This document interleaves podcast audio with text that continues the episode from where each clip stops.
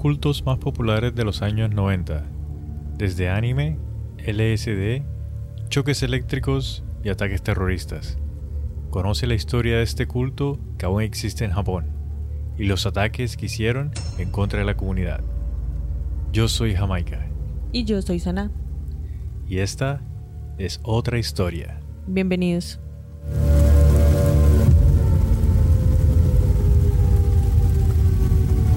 En el episodio anterior habíamos estado hablando de una secta. Jamaica. ¿Te acuerdas el nombre? Porque yo no me acuerdo. Sí, efectivamente, estábamos hablando de Aum Shinrikyo. ¡Aum Shinrikyo! Armageddon. Mm. ¿Cómo que? Harumageddon. La secta liderada por Shoko Asahara. Asahara, Sí. que nos iba a liberar del Harumageddon y nos iba a proteger dándonos poderes especiales que en realidad son prácticas de eh, sistemas religiosos an- ancestrales. Ah, Sí. la cuña. Eso hablamos la clase pasada, amiguitos. Estábamos viendo. No mentiras. Sí. Pero eso fue lo que vimos prácticamente el episodio anterior. sí, sí, eso fue lo que hablamos de quién era el señor este, más o menos un poco de las creencias de ellos, los poderes mágicos. Cómo operaba para ganar más adeptos. Correcto, sí. ¿Cómo fue que comenzó las personas que lo siguen, los otakus?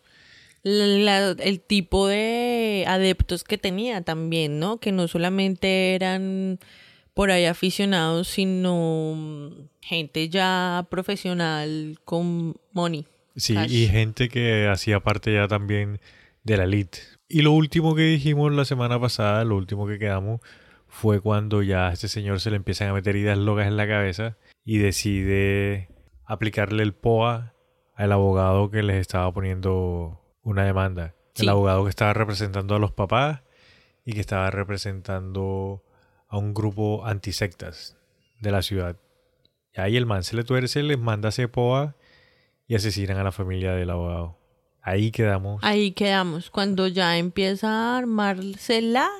La chupame el culo. ¡Chúpame el culo!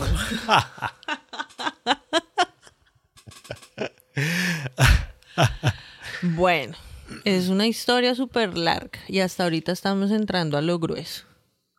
Ese, mu- ese, ese muchacho hizo mucho destrozo por allá en ese Japón. Ahorita en la segunda parte sí ya viene en materia el por qué se terminó. Bueno, se hizo mucho más famosa y conocida internacionalmente la secta. Sí. Ahí ya empezó como que a ganar demasiado terreno policial. O sea, ya, ya echarse para atrás ya era imposible, mejor dicho. O sea, ya baila. ¿Cierto? Yo mm, hoy estaba pensando que íbamos a hablar de este tema, o sea, para continuar, ¿no? Y me ponía, ¿tú crees que es más fácil hacer una religión que comprar una casa? Yo creo que es más fácil comprar una casa Que hacer una que religión. hacer una religión, sí. ¿Por qué? Yo pensé, yo pensé al contrario. Es más fácil hacer una hacer una religión que comprar una casa. Yo pienso que lo más difícil de hacer la religión es alcanzar a tener un gran número de seguidores.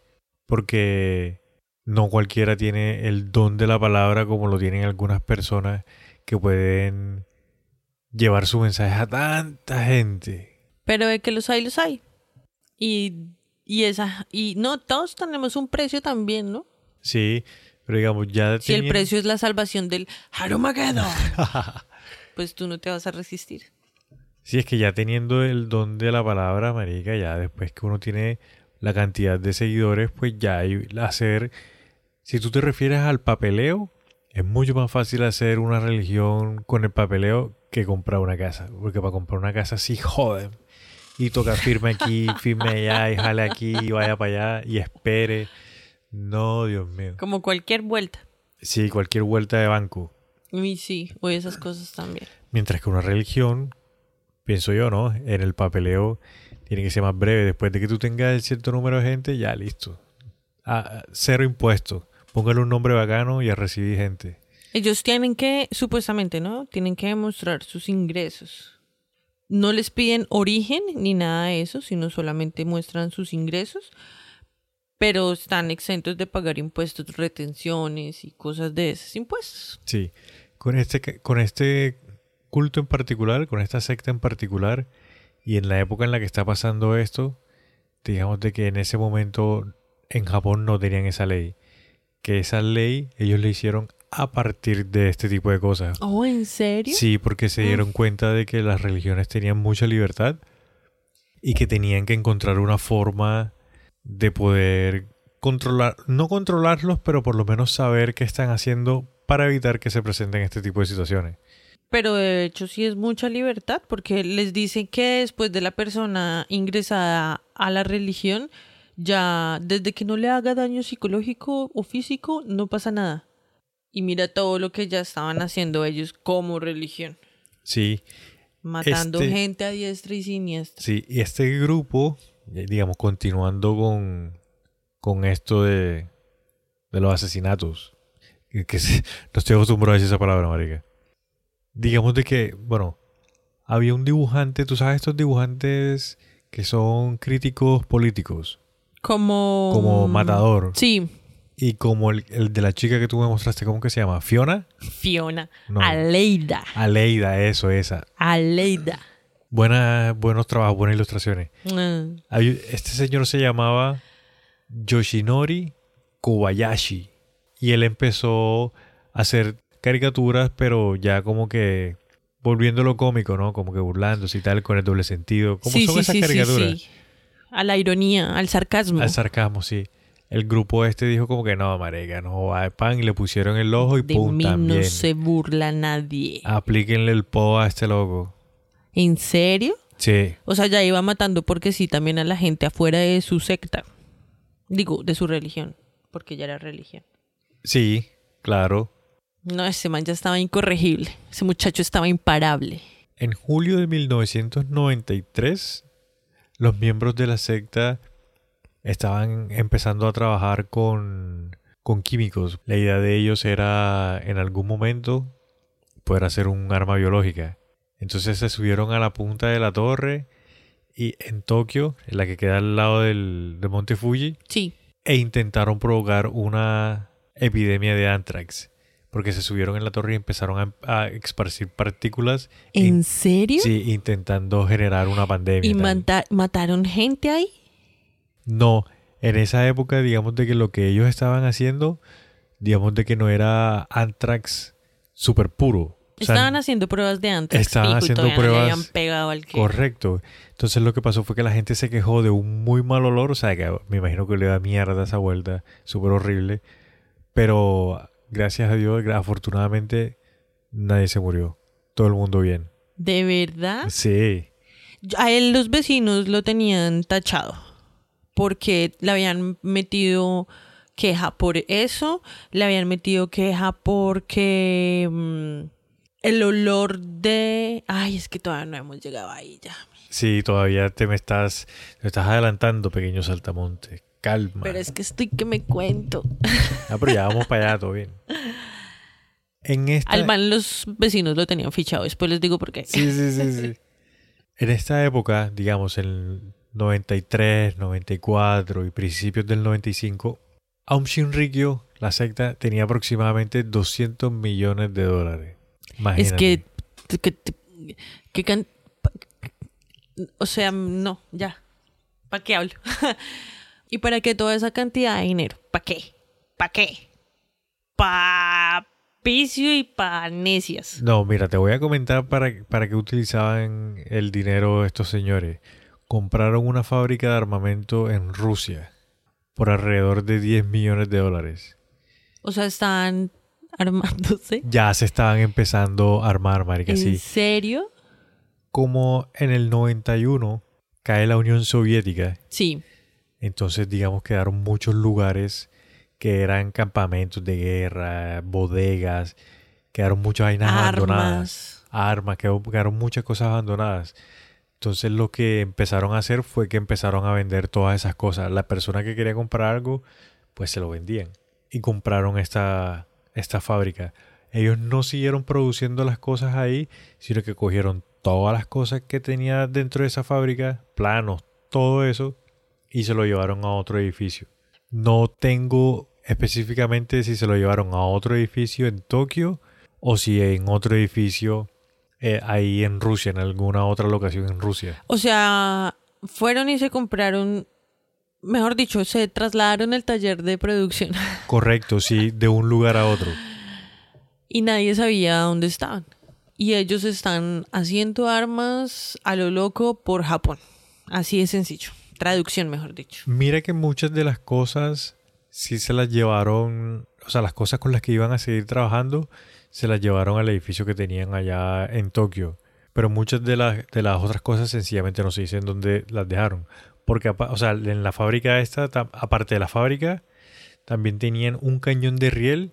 El cañón de riel es, ¿te cuentas Terminator? Obvio que me acuerdo de Terminator. Bueno, eh, la Terminator 2, el arma esta que, el cañón que va dando vueltas. Con el que no mata a ninguna persona. Exacto, que solamente le- los, los hiere pero no los mata, sí, es así. Sí. Tenía láseres, tenía muchas, muchas libras de TNT y sin embargo quería construir un arma biológica. A la final también era como medio payaso. Sí, es que, es- o sea, hay- Ponerse a conseguir todas esas vainas a cuenta de que. No, y hay partes en la historia en las que ellos intentan hacer cosas y no pueden. O sea, tienen muchas ideas, pero al final no pueden hacer ninguna ya. Son como unos niñitos jugando ahí. Sí, marica, sí, sí. ¡Vamos, sí. portal! ¡Vamos! Shoko Asahara, el man viajaba mucho a Rusia, por eso fue que compró este edificio, esa fábrica, Sí. Porque a partir de lo que te había comentado de la Unión Soviética, los rusos también estaban en una época en la que estaban buscando como que una razón de ser, ¿sí me entiendes? También Como habían quedado en las mismas. Por muy fuertes que se vean y muy borrachos, también habían quedado en las mismas, desamparados. Sí, muchos se sentían desamparados, entonces este señor aprovechó, se fue para allá y en esta misma época, que fue como pues el momento más importante de la secta, el man tenía 30.000 seguidores en Rusia y tenía 10.000 seguidores en Japón. O sea, en Rusia la gente marica, lo que- mejor dicho, el papá de los pollitos. el man tenía sedes, o sea, el man era un bobazo que tenía dos sedes de su secta. Y en Rusia era en mayor, era en mayoría, perdón. Sí, y cuando iba a Rusia, el man lo que hacía era que, o sea, se sentaban a, a meditar y el man se ponía como que en la mitad a meditar con ellos y en la parte de atrás había una pantalla gigante que mostraba imágenes del man. Y ya. Puro MK Ultra ahí pintado. Ah, yo también, ¿sabes qué me acabo de acordar? Lo del casco que tenía. ah, sí, Entonces, sí, sí, ya me acordé. eh, le, le colocaban un casco de cintas a los a las personas y por ahí les daban electricidad, también les tomaban como muestras de los movimientos eh, del cel- cer- cerebrales. Mejor dicho, les hacía como experimentos con la gente ahí dentro también en el culto con y les les pagaban, le pagaban para pagaban. que los dejaran usar el casco. Sí. Y un casco de cintas, o sea, ¿Sabes cuánto vale el casco? ¿cuánto vale ese casco? El casco valía. El, lo rentaban. El alquiler valía mensual 7 mil dólares. Mensual. No puedo creerlo. Y para las personas que los querían comprar, les cost- le valía 70 mil dólares el casco. Entonces todo el. Y el Le- casco también les pasaba como eh, ondas de, la, de música de él, de canciones de él, de discursos de él, para que el poder de él se le pasara también a, los- a las personas, parce. Eso no lo sabía, marica. O sea, yo sí había escuchado del casco, sí, que le pasaba electricidad. Les ponían pero eso no lo sabía. como, como o pura MK Ultra. Les ponían Sí. esa información de él. Ah, cuando dormían también a veces le, pon- le ponían cosas a las personas para que para grabarles el inconsciente todo el tiempo ahí estarlos atacando. No, ey, eso, loco ese. eso fue una plena lavada de cerebro ahí, marica. Claro, qué horrible. Imagínate esas personas. No, fuerte. Aparte de esto, cuando estuvieron en Rusia, también compraron un helicóptero militar por ¿Qué? Sí, compraron un helicóptero militar por 700 mil dólares. Que tenía capacidad para 180 cohetes. Ven, pero espérate, una pregunta de fechas, como siempre yo. Amiguitos, me recordarán por la que no se le graban las fechas. Eh, ¿Esto del helicóptero fue mientras decía lo de la predicción de la guerra? Despuesitos. Lo del helicóptero fue después. Sí, después, porque o sea, el estamos man hablando. estaba rayado con su guerra también. Él era el que le quería buscar la guerra. Lo que pasa es que esto pasó. Lo que yo estoy comentando ahorita pasó. Y la segunda parte pasa entre el 93 y el 95. Entre esos tres años. ¿Y el anterior? Ya. Cuando él dice lo de la, Las las predicciones. predicciones, eso pasó en los 80. Ah, uff. Eso fue antes, porque esa fue la, la primera, la primera premonición. Obviamente, América, si es la primera es el fin del mundo, ya. Sí. Entonces, eso fue lo primero El que se le- Armageddon. Y esto iba a pasar en el 99. Una de las cosas que yo encontré también es que él estaba desesperado por conseguir armas químicas, perdón, armas biológicas o nucleares, porque que si conseguía un arma nuclear, iba, la iba a tirar ahí mismo en Tokio y él decía él que le iban a echar las culpas a los Estados Unidos. Él tenía eh, tráfico interno de, de todo. Él podía conseguir lo que se le diera la gana. Consiguió armamento ruso. Sí, y lo que también ayuda a esta teoría, bueno, a esta afirmación, es que todas las personas que desaparecían en el templo o que estaban relacionadas al grupo, ellos decían de que eran los norteamericanos, que los estaban secuestrando, que los estaban desapareciendo, que no sé qué, o sea, estaba... La víctima. Sí, eh, Víctima. y se estaba creando su propio enemigo, que eran los Estados Unidos, para poner, como para crear la tercera guerra mundial entre Japón y los Estados Unidos. Imagínate pillando. tú, qué loco. Y aún así quería llegar a la política. Y donde lo dejen pasar, seguro se pega como cierto garrapata que tenemos amigo de la casa, porque pues todos son nuestros amiguitos. De su pasada por Rusia, también... Compró más mierda en Rusia. No, ¿Qué más hizo? se trajo de la fábrica componentes y planos sobre cómo crear o cómo hacer la AK-47, que es el arma más popular de los rusos. O sea, se encontraron el librito, las instrucciones de, de ¿Cómo, armar hacer- este arma? Ajá. Sí. Entonces, para dummies. Más o menos, porque teniendo las, instru- las instrucciones, teniendo los planos, él puso a sus científicos y a su gente Claro, es que a que las hicieran. todo. Ey, pero no pudieron, sea- no pudieron hacer ni una. ¿No? No. Pues igual que sus libros y sus teorías, pura farsa. Sí, No hay hechos. comentan y es muy gracioso de que teniendo o sea, tantas personas Payaso. allá inteligentes que no pudieron armar sea, una. Estaban haciendo gases, armas químicas y no pudieron armar una AK-47. Ay. Es que precisamente por esto, porque les pasan todos estos cacharros de que no pueden armar el arma, lo otro fue es que no, nunca pudieron volar el helicóptero, marica. ¿En serio? En serio, nunca pudieron volar el helicóptero, entonces lo tienen ahí paqueado. O sea, ¿Por qué el, el man lo habían comprado. Yo pensé que era que tenía un piloto que, o el man ya había No, aprendido en su nada. super hiper mega inteligencia a lo Matrix así. Insértame el chip de Nadie, helicóptero. Y nadie. nadie, sabía. ¿Y para qué entonces compró un hijo de Y compró todo ese armamento, pero no compró balas. Imagínate. Mira, primero el man compra el helicóptero porque uno de los planes que él tenía era con esta arma biológica que él quería hacer, la idea de él era que se montaran en el helicóptero y que tiraran los gases en la ciudad. Se agarra. Y también porque, digamos, les pasaron todos estos cacharros con el helicóptero, con las armas. Entonces ahí empezaron a trabajar, digamos, se enfocaron más en las armas biológicas. Entonces ahí fue cuando desarrollaron el gas sarín. Tenían la cantidad de mentes allá adentro trabajando y no pudieron volar un helicóptero. No lo puedo creer. Con lo fácil que es. Bue, la piloto, ¿no? Ya tú sabes volar helicóptero y tal. Pero claro, aprendí como a los 10, marica. Bue. Ey, nunca, Nunca eres, no has sido capaz de invitar aquí a la people, a mí, a, volar. Estás No, lo que pasa es que es caro. Ay, ¿Qué dijeron? Yo, pago la, yo pago la gasolina y me lleva. Oh my God. bueno, pase la plata. En 1993 ya se enfocan, bueno, en esta época que te estoy comentando, se enfocan así a lo duro a desarrollar el gas sarín y desarrollan el gas.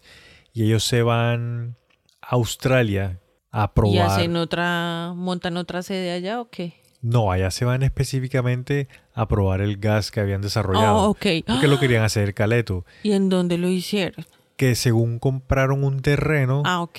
en una parte aislada de Australia, pero era como una finca, no, una finca, pues un terreno de ovejas, ovejero. Ok. Entonces que reunieron a todas las ovejas, pum, que soltaron el gas en el centro de las ovejas y el gas mató a todas las ovejas. Entonces se dieron cuenta de que daba resultado, de que lo habían De hecho que era nocivo, catastrófico, catapulplónico, achichino, letal. Ya sabiendo de que el gas finalmente les había funcionado, el 27 de junio de 1994 hicieron un ataque con armas químicas contra civiles en la ciudad japonesa de Matsumoto en Nagamo. Imagínate, es como si cogieran cuatro estaciones de Transmilenio ahí en la 30 o en la autopista norte. No, pero todavía no hemos llegado a ¿Ah? lo de los trenes, no. Es que antes de eso, de los trenes, ellos tuvieron, tenían un problema legal sobre unos Oh, terrenos. Cierto, sí, sí, sí, sí, ya me acordé, me estoy adelantando Sí, te otra estás vez. adelantando otra vez. Ay, perdón. Calmación, pequeños saltamontes. Ya vamos para allá. Entonces ellos tienen este problema legal de los terrenos. Entonces decidieron de que le iban a hacer POA a los jueces que se estaban, que tenían el, el caso. Sí, los iban a ayudar a trascender, al- Correcto. a que el arma trascendiera. Entonces, en un camión que era parecido a frigoríficos, esos de los de las carnes, Sí, ahí lo habían acondicionado y tenían el, el gas de forma líquida. Entonces estos jueces se estaban hospedando como en esos conjuntos de apartamentos, ok. que están los apartamentos así uno al lado de otros pegaditos y en el centro del lugar hay un, Un parqueadero. ¿A un parque? Parqueadero. Ah, ok. Entonces ellos llegaron, pum, parquearon. La camioneta era tan pesada que ellos habían planeado de que iban a llegar a las 3 de la tarde, más o menos en la tarde, y llegaron a las 9 de la noche. Porque ¿De lo iban- despacio? sí, iban a 30 millas por hora, esa iban suavecito, marica. Claro. Ellos llegan súper tarde a este Es lugar que son unos payasos, parce. y ellos dijeron como que no, marica, ya llegamos acá, vamos a poner esta vuelta a lo que salga. Y ponen el camión cuando empiezan a como a activar el funcionamiento del gas, que lo tuvieron un altercado, les pasó algo y comentan de que los manes que estaban en la parte de atrás del camión empezaron a gritar, ¡Hey, sáquenos de acá, que nos estamos muriendo, que no sé qué, pum, pum! Y empezaron a tocar y los, y los manes salieron, sal- soltaron el gas y en ese momento asesinaron a los, a los jueces que estaban llevando el De caso. todas formas, los alcanzaron a, Al- alcanzaron asesinar. a cometer su cometido, sí. a cometer su cometido. Cometiente. Como, cometiente ese. A realizar el acto peligroso.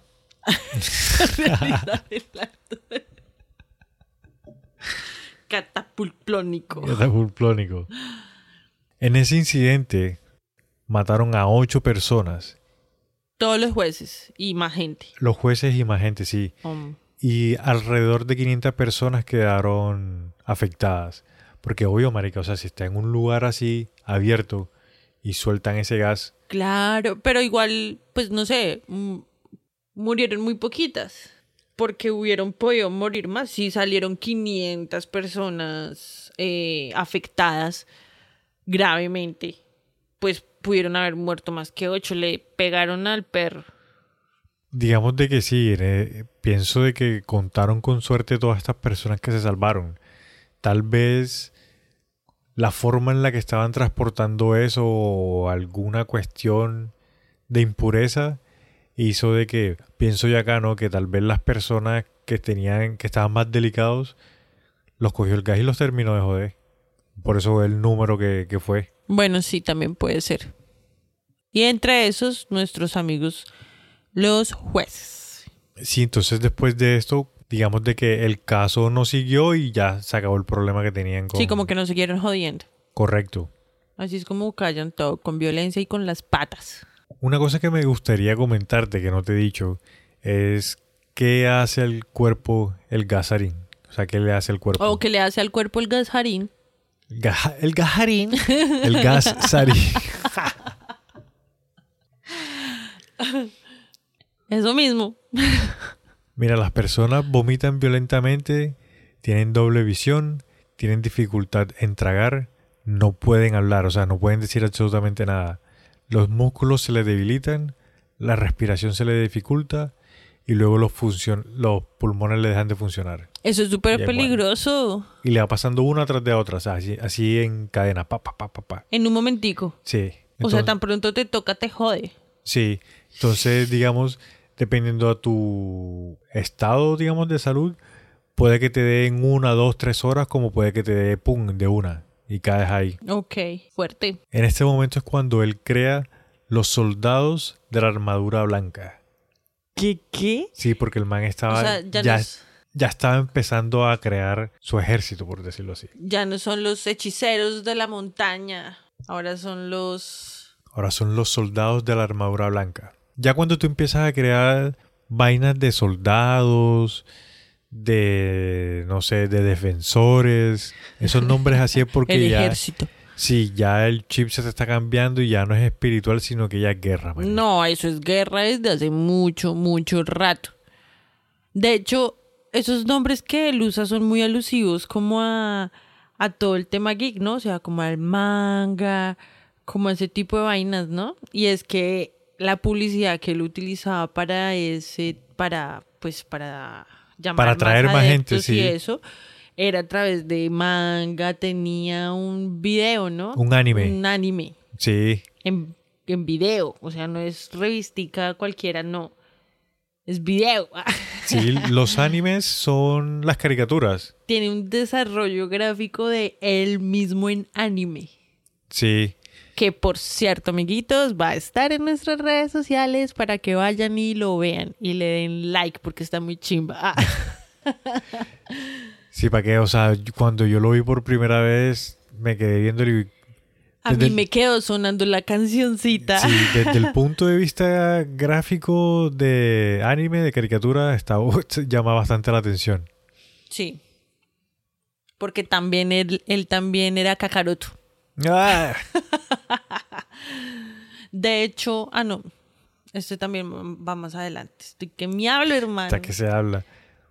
Mira, que, ¿te acuerdas que te había comentado que una de las ideas de Shoko Asahara era utilizar el helicóptero para tirar gas? Sí, Bueno, la historia, esa historia completa es que la idea de él era que el día X, o sea, el día que él dijera, bueno, hoy es el día, a los soldados que tenía, los soldados de la armadura blanca, les iban a inyectar el antivirus del gas, iban a ir hacia los edificios gubernamentales y ellos con el helicóptero iban a tirar el gas.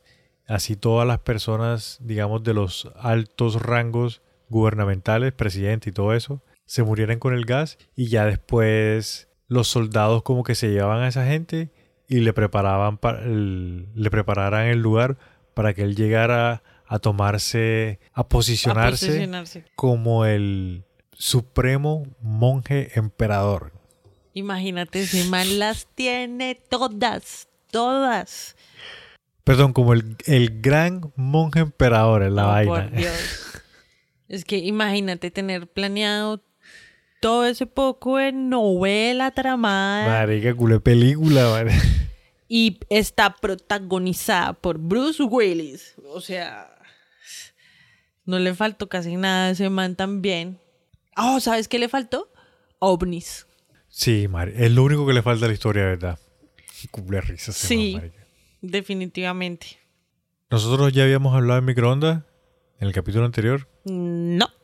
Y estoy esperando el momento. Bueno, llegamos al momento de hablar del microondas. ¿Quieres comentar tú la historia o la.? No, yo lo que quiero decir al respecto es que el man ya tenía tanto muerto encima que no sabía cómo hacer para deshacerlos. Entonces, a él no le preocupaba quedarse sin adeptos. A él lo que le importaba era que no tenían dónde meter más cadáveres, parce. O sea, ya, ya eso se le estaba haciendo doble jornada con, con la desaparición de cadáveres. Y tenía científicos e ingenieros de la talla de hacer un microondas. Sí, les comento el microondas. Imagínense una nevera. Entonces dentro de esta nevera metían el cuerpo, lo subían a altas temperaturas, lo quemaban, lo rostizaban totalmente y ya las partes que quedaban pegadas las despegaban tan tan, las mezclaban con un químico y ya esto que quedaba, pum, lo, metían por el, por el inodoro, lo flushaban. Pero en Japón es muy fácil obtener químicos letales, oiga. Líquidos para todo, hasta para deshacer cadáveres rostizados. Ey, pero si este man. O sea, el dinero no era una limitante. Mm, Bueno, sí. Los Compró contactos tampoco. Los contactos tampoco. Compró un helicóptero. En el edificio principal del templo principal hacían LCD. Pero mira que esa es una buena, eso tiene una buena moraleja. Y es que así tengas para comprar un helicóptero si no eres feliz, te jodes. Qué moraleja esa. Pero imagínate, ah bueno, y aquí viene la segunda queja de los vecinos. Todo se une, amiguitos, todo se une. Lo- los vecinos lo citaron y le pusieron problema porque ya no era la segunda vez que ponían ahí, sí, que estaban fastidiando con sus olores y sus vainas y sus vueltas raras.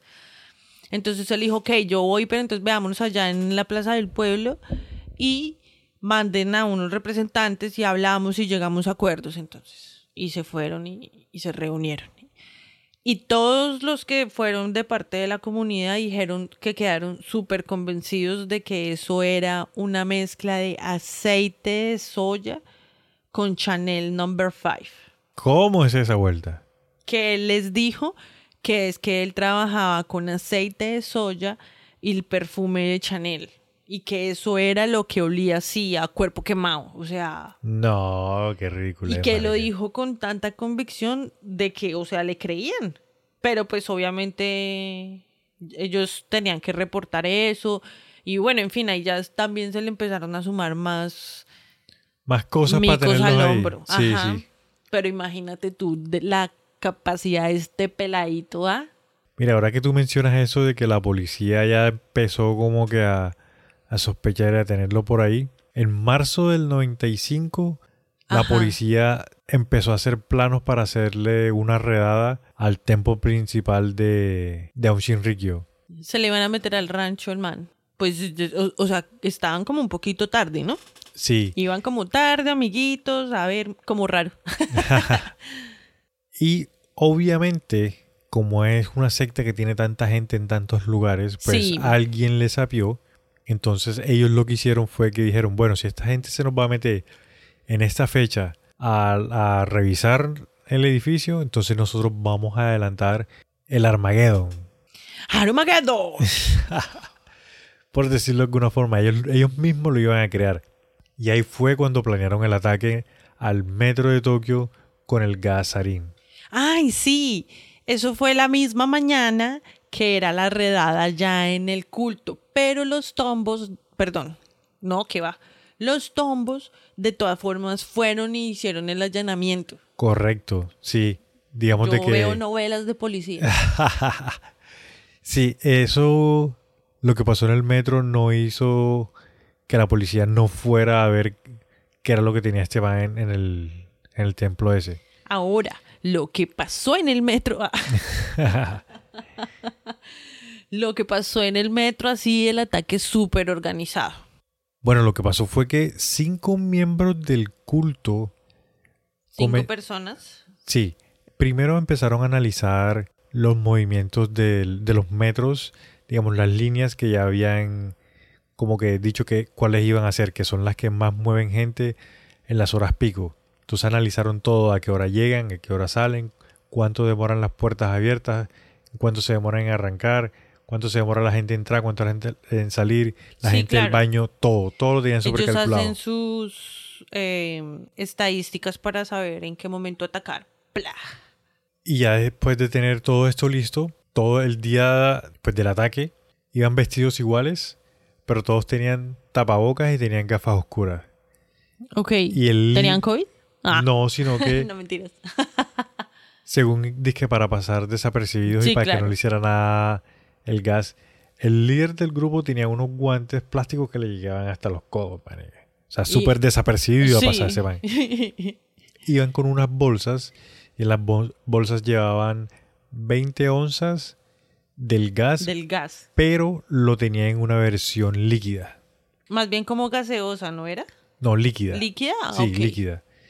Y lo- estas bolsas las tenían tapadas con papel periódico. Entonces lo que ellos hicieron fue que soltaron las bolsas, tenían unos paraguas que en la punta tenían una punta metálica, Sí. pullaron la bolsa, entonces se empezó a salir el líquido que el al tiempo se iba a convertir en gas. Ya, eso les daba tiempo a ellos para irse. Para irse corriendo, marica. Correcto. Entonces hicieron eso en el momento exacto, lo calcularon súper bien y ese fue el ataque. Tiraron las bolsas, pullaron esa verga y salieron En corriendo. diferentes vagones. Ahora, imagínate tú en el metro de Medallo o en Bogotá en el Transmi y que te empiece a salir No, ese olor, parce. Una gonorrea, marica. Y en, en hora pico, tú sabes la cantidad de gente que mueve esa vuelta. No, marica. Imagínate que lo hagan en el metro, en el ¿cuál es el que va a tener Bogotá? ¿El subterráneo? El elevado. ¿El elevado? Sí, Bogotá va a tener metro elevado. ¿Elevado? Ok, imagínate tú cuando estemos montándose en, en nuestro metro de Bogotá. Full de gente. En Eh. Bogotá hay bastante gente. Obvio, están todos, nosotros le abrimos las puertas a todos. Sí, eso es cierto. ¿Sabes, ¿Sabes por qué a Bogotá le dicen la nevera? Porque antes hacía mucho frío. Porque le abre la puerta a todos y les da de comer. Uy, caramba, qué poética. Bogotá te lleva en mi corazón. ¿Tú qué crees? ¿Tú qué crees? ahí, hablando con La bogotana está hablando más costeña que yo. Pues marica, y ese fue el ataque al subterráneo. Mataron afortunadamente, bueno, comentan de que más adelante cuando ya capturan a la gente, dicen de que el químico solamente estaba a un 30%, digamos, como de pureza o de, Como de fuerte, más de bien. perfección. Sí, o sea, como que no lo hicieron tan fuerte para no matar a tantos. No, sino que como todo fue tan apresurado, por lo que la policía se les iba a meter al edificio, Ah, ok, ya te Entonces entendí. no pudieron perfeccionarlo. Como de calidad. Correcto. La calidad era la que estaba a un 30%. a un 30%. Entonces solamente, yo sé que es malo, pero afortunadamente solamente fueron 13 personas las que murieron. Pero Y fue porque tuvieron contacto súper directo. O sea, algunos hasta tocaron la bolsa. correcto, 54 personas fueron gravemente heridas y algunos estiman de que hasta 6.000 personas estuvieron afectadas del De del alguna gas. u otra manera. Sí, gas. Imagínate tú que colapse hacia una ciudad como Bogotá, como Medellín o como Cali. que se dieron cuenta de que era este tipo de gas porque precisamente en uno de los metros iba un ¿Policía?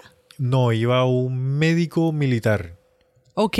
entonces el, el- el señor como que dijo venga yo conozco esto esto tiene que ser un gas que es así con estas características y el, El man, man fue que sabe. le dijo a la policía como que venga esto parece que es esta vuelta analícenlo y ténganlo en cuenta porque parece que es esto Sí.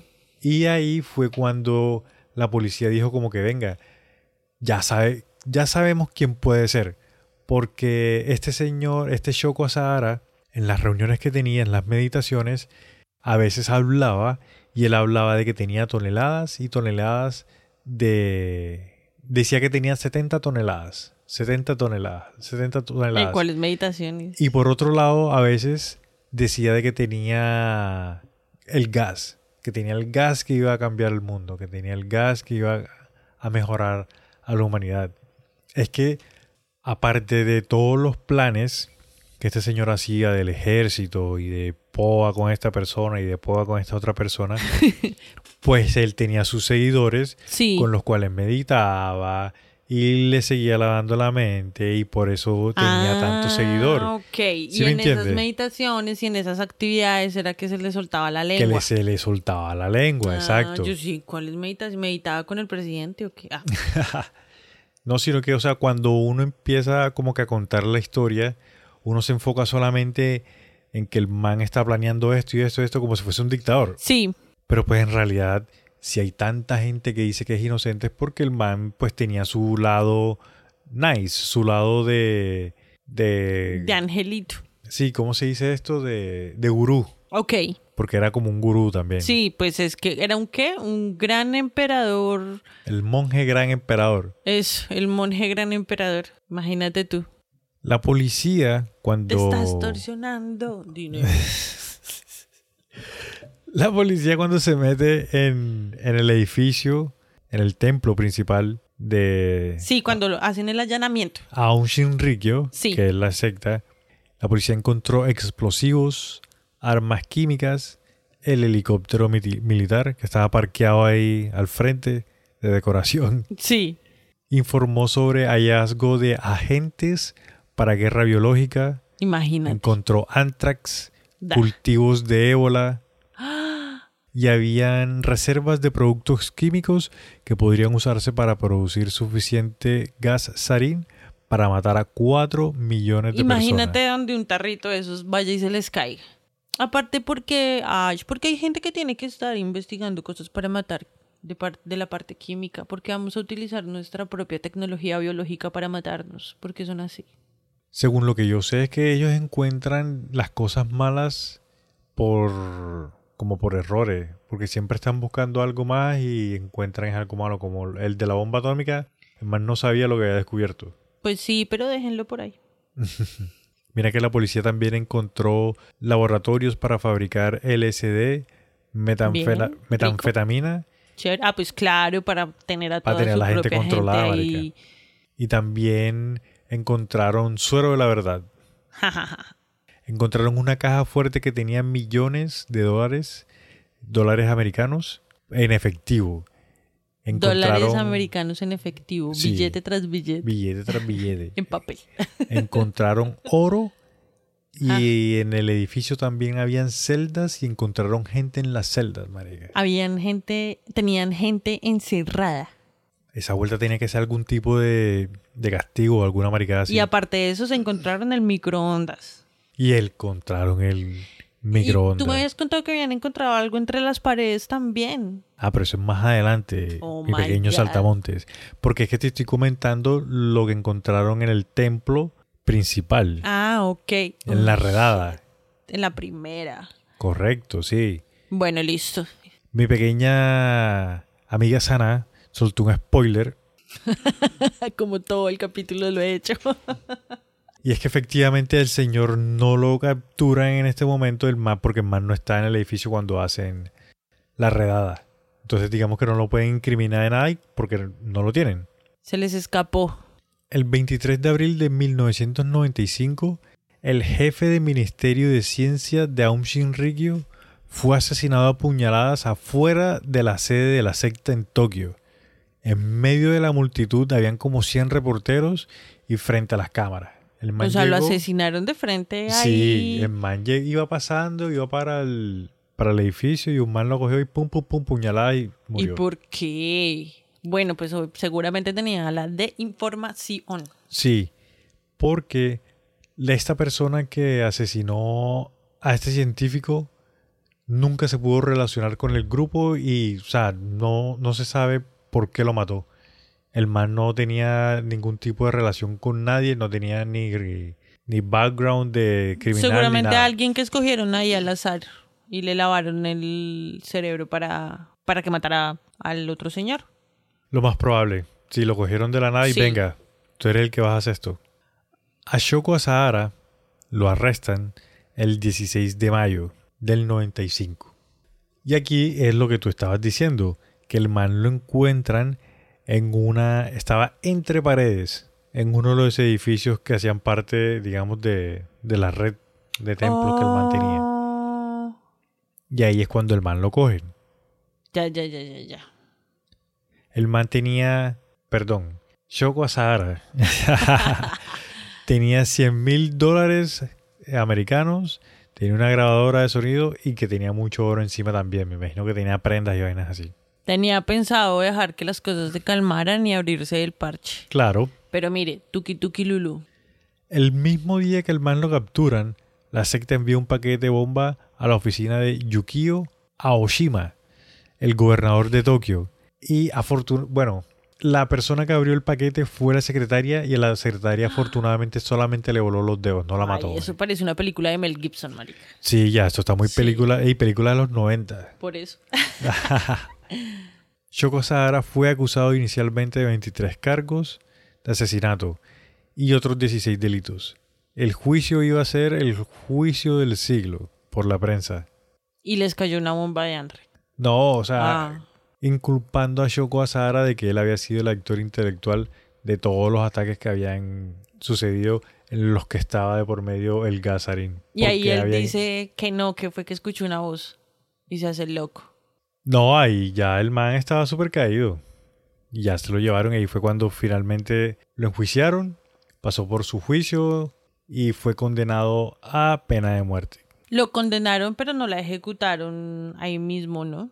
No, este señor estuvo en pena de muerte Encarcelado. encarcelado en confinamiento solitario. El man estaba en confinamiento Uf. solitario todo ese tiempo.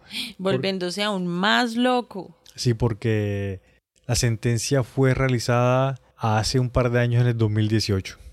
¿Hasta en el 2018 o en el 2016? 2018.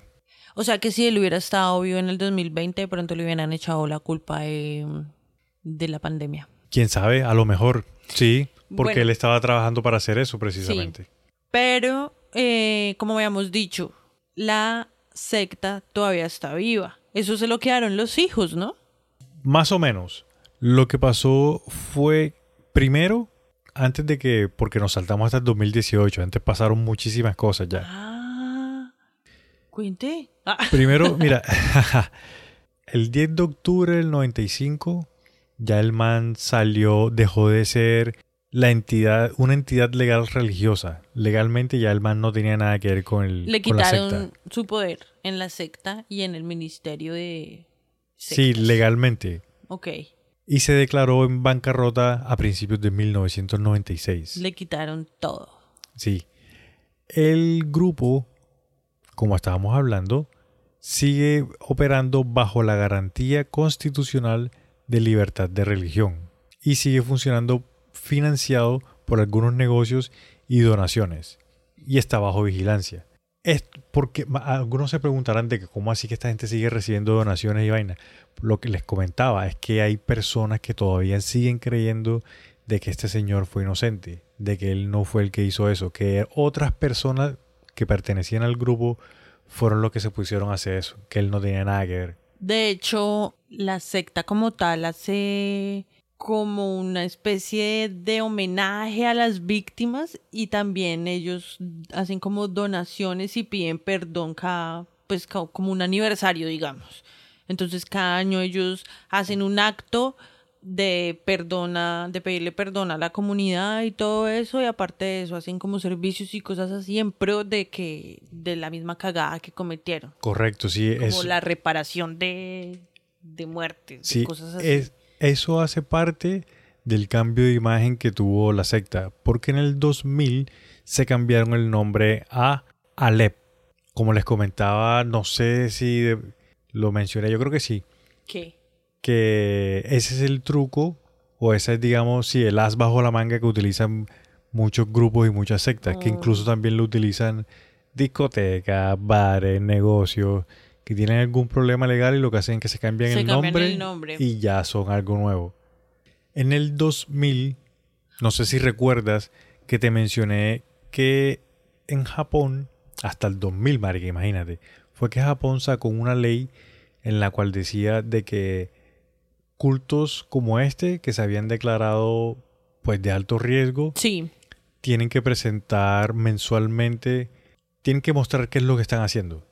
Y la policía mensualmente va a las sedes y revisa a ver qué es lo que están haciendo allá. Como o, para tienen- asegurarse o sea, como que les hacen una inspección. Una inspección, correcto, una Llegó inspección inspe- mensual. llegó la inspección de que no estén matando otra vez gente aquí en este culto, señora. Así, acá, así que hágame el favor. y- Correcto.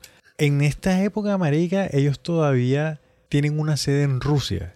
¿Todavía? Todavía, porque allá todavía la gente seguía creyendo también Sí, fuertemente. siguieron. Quedaron ahí pegados. Pero ya en el 2007, la sede de Rusia decide separarse totalmente de Alep, de Shinrikyo Sí. y ya ellos dicen que ellos van a hacer una cosa totalmente diferente. Entonces se cambian el nombre y dicen de que ahora son una ciencia de la mente. Que ya no hacen más parte ni de Aum Shinrikyo, ni de Alep, ni nada de ese viaje. Son la, cien- la ciencia de la mente que te dispara con armas rusas letales. En el 2011 reportaron de que tenían 1030 miembros y de que aún estaban reclutando en redes sociales. Imagínate en Todavía, redes marica. sociales. En el 2016, el gobierno ruso banea en su totalidad a Aum Shinrikyo. Todo lo que tenga que ver con Aum Shinrikyo, con Alep, está baneado y está catalogado como terrorista. Entonces, peor ahora. Se le fue hondo el chistecito. Y finalmente, el 6 de julio de 2018, Shoko Asahara y otros seis miembros de Aum Shinrikyo fueron ejecutados en la horca. Y más adelante, el 26 de julio, ahorcaron seis más. En total fueron 13 personas. Las que ahorcaron. Como Sí. cobrándose las vías del tren, tal vez. Correcto, o sea, son, estos son los actores intelectuales y algunos de los actores eh, como tal del hecho. Pero yo me refiero al número. En el, en el atentado al tren murieron 13 personas y ellos sacrificaron a 13 personas. Oye, no me había fijado en eso. Tienes toda la razón. Mi pequeño saltamontes. Ve, no me había dado cuenta, tienes toda razón. Sí. Había mucha gente que decía que de todas formas él desde la cárcel seguía mandando a la, a la secta. Y la gente, digamos, la comunidad, cuando se enteraron que lo ahorcaron, no, ¿lo que ¿Lo decapitaron? Lo ahorcaron. Ahorcaron.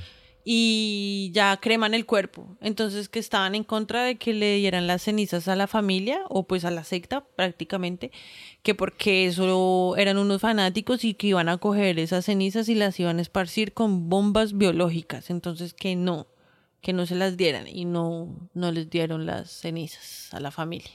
También el día durante, o sea, como ese tiempo cuando lo de la horca, porque lo que un dato curioso con la forma en lo que los japoneses ejecutan es que ellos no le avisan a nadie. Oh, O sí. sea, ellos tienen a la gente ahí en la cárcel, la sacan, pum, la ejecutan y después es que le dicen a los medios y a la familia como que ya esta persona ya De hecho, chao. ni siquiera le dicen a la persona que va a ser ejecutada Correcto. que lo van a hacer, sino simplemente como, vámonos. Sí, correcto. ¿A dónde vamos? Allí, a dar una vueltica. Hay una vueltica. Ajá.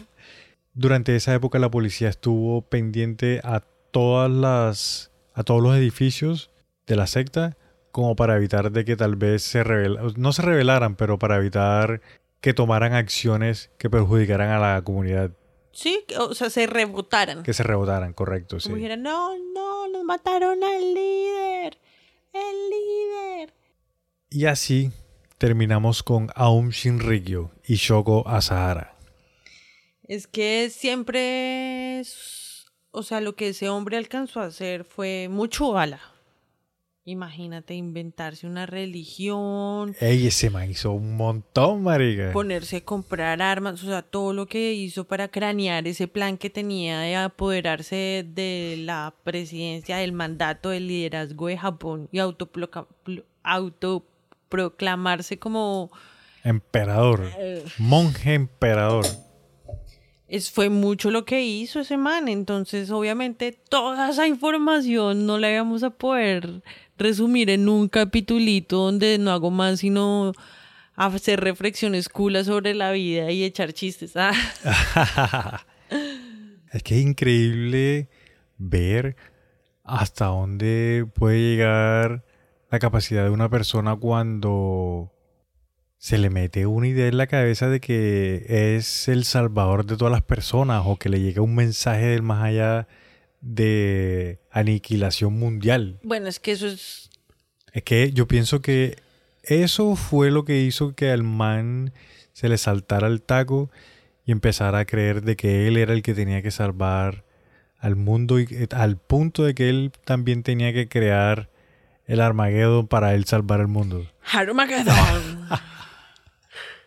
Y la mejor pienso que la mejor forma de mostrar la historia fue separándolo en dos partecitas como para poder hablar un poco más tranquilo de todo lo que pasó con la historia, porque un capítulo muy largo también es como aburrido, entonces es mejor dos partecitas para que sea más, más charladito. Sí, sí, yo también estoy de acuerdo. ¿Tienes alguna última cosita que te gustaría hablar de Aum Shinrikyo? A mí me gustaría recomendarle a la gente que nos está escuchando, a todos nuestros amigos, amigas, familia, conocidos y a todos nuestros amigos en potencia, ah, a todos y a todas que tengan cuidado con las cosas que escuchan y duden, duden siempre de todo, con las cosas que escuchan y que ven, ¿no? Y que duden de todo, porque cuando estamos en momentos de vulnerabilidad, cualquier cosa que nos haga creer que no vamos a tener que pasar por esa etapa es mejor. O sea, siempre vamos a buscar nuestra mente, nuestro ego, siempre va a buscar como una salida rápida, como que pago para que me hagan el milagro y ya suerte con eso. Y no es así, amiguitos. Tenemos que trabajar nuestras vueltas y tenemos que asumir que somos adultos y podemos hacernos cargo de nuestras vidas. Sí, eso que dice Sara es muy cierto. No es fácil, ojo, pero no hay nada fácil en la vida, marica. Siempre hay algo que uno tiene que aprender y siempre es importante, es muy difícil, yo sé, pero siempre es importante intentar ver el lado positivo de la vaina lo que dice Sana, en cualquier momento estamos aprendiendo y estamos pasando por, por etapas de aprendizaje. Cuidado con las ideas que nos venden las personas que están alrededor de nosotros y que se manifiestan como nuestros amigos. Porque no, obviamente no todos, pero hay personas que se pueden acercar con malas intenciones y terminan, no, terminan metiéndonos por allá en una red de quién sabe qué creencia y quién sabe qué secta. Hay, eh, o sea, ese tipo de personas siempre se acerca como muy amigable, como nosotros solucionamos todos tus problemas con amor, porque somos amor, sí. estamos unidos. Y pues suena bonito, pero no lo pintan así, lo pintan muy fácil y no es así tampoco. O sea, hay que dejar de romantizar, romantificar, digamos romantificar. Me acabo de inventar una palabra. Entonces, ojo con eso que, o sea, la vida es hermosa, pero pues no es de color rosa. Nada. Ojo, o sea, no tampoco generalicemos y nos convirtamos entonces en los en los o sea no, al extremo no sea no desconfiemos de todo el mundo. Hay que mantenernos en equilibrio. En la juega pero pues tampoco excedernos. como tú dices hay que ser críticos e inteligentes. Ya. Nada de extremos porque extremos nada no sí los extremos no bueno también hay que una, ¿cómo es que está de moda decir? Red flag. Sí, una alerta roja. También es cuando las personas siempre intenten separarte de tus núcleos a los que ya estás vinculado, duda. Cuando una persona te diga que no te puedes ver con tus amigos, que tienes que dejar de ver a tu familia, que ya no puedes saludar en la calle, que te tienes que comportar de cierta manera, que te tienes que vestir completamente diferente a como, o sea, que no te aceptan como eres duden, duden siempre, porque no está bien, o sea, a menos de que sea que ya algo tóxico, o sea, sepan diferenciar. Bueno, no, ya, esa parte sí. duden, amigos, siempre duden. Duden de los regímenes, regímenes dictatoriales. Es que yo también no sé hablar y me consigo unas palabras más rebuscadas. Ojo con esas mini dictaduras ahí de que una persona es la única que puede decir cómo son las vainas. No, eso no es así. Ni siquiera en las empresas puede ser así porque ya hay departamentos de recursos humanos que se encargan de suavizar la vaina y de que es igual para todos. Y ya cuando tienen el control psíquico tuyo, incluso hasta el sexual, ya perdiste. O sea, si uno ya deja avanzar a esas cosas que ya lo dominan a uno con cualquier palabra, cualquier orden y uno ya está como un perro ahí haciéndolo o que incluso este man, Aushin Rikyo, no. Shoko Asahara. Shoko Asahara tenía la regla de que todas las mujeres que llegaban tenían que pasar primero por la cama del man. Y no los dejaba acostarse entre ellos. No, o sea, solo con él. Como a quien le cabe eso en la cabeza. Entonces hay que dudar de todo ese tipo de comportamientos tan asociales fundamentado en cosas espirituales. Eso no es así. Ah. no, sí, chicos, a estar atentos por ahí. No, a estar atentos por ahí en la juega siempre. Jamaica, ¿tienes algo más que decir? No, la verdad creo que ya ha quedado bastante claro lo que yo pienso con este tipo de temitas de los cultos que son interesantes. Temitas? Sí, interesante como los cultos y ha sido una historia bastante interesante. Yo no la no la había conocido tan profundamente.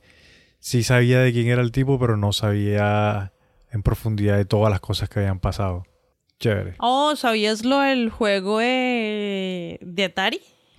No, ese no lo sabía. El man, bueno, aparte de que tenía su manga, él tenía, él había desarrollado un juego de Atari y constaba en, o sea, no, se inspirado en el ataque al tren. Entonces, el que jugaba tenía que completar la misión y tenía que explotar las bombas y todo ese cuento.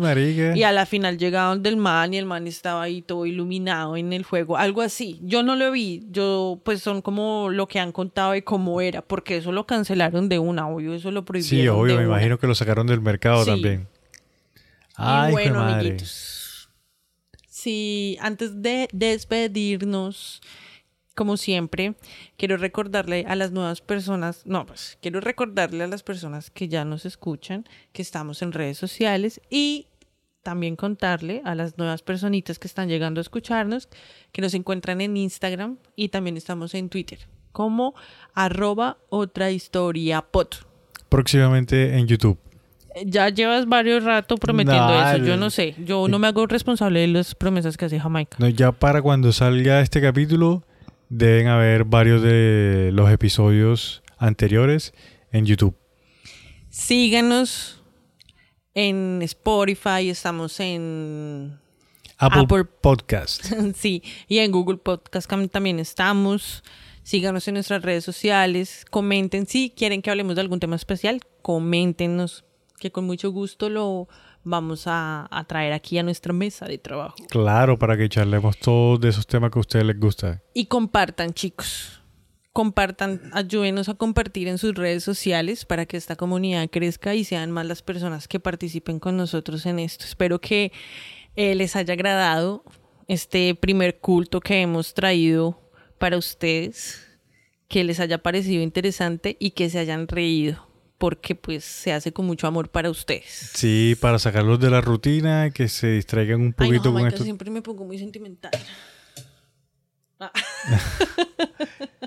Pero es que me encanta, me encanta, es con amor, es con mucho amor para todos. Así una última cosita, en Spotify no se lo olvide seguirnos y cinco estrellitas ahí de chévere. Chéverón. Bueno, entonces si tú no tienes nada más que decir, el de irnos. Listo, vamos para adelante.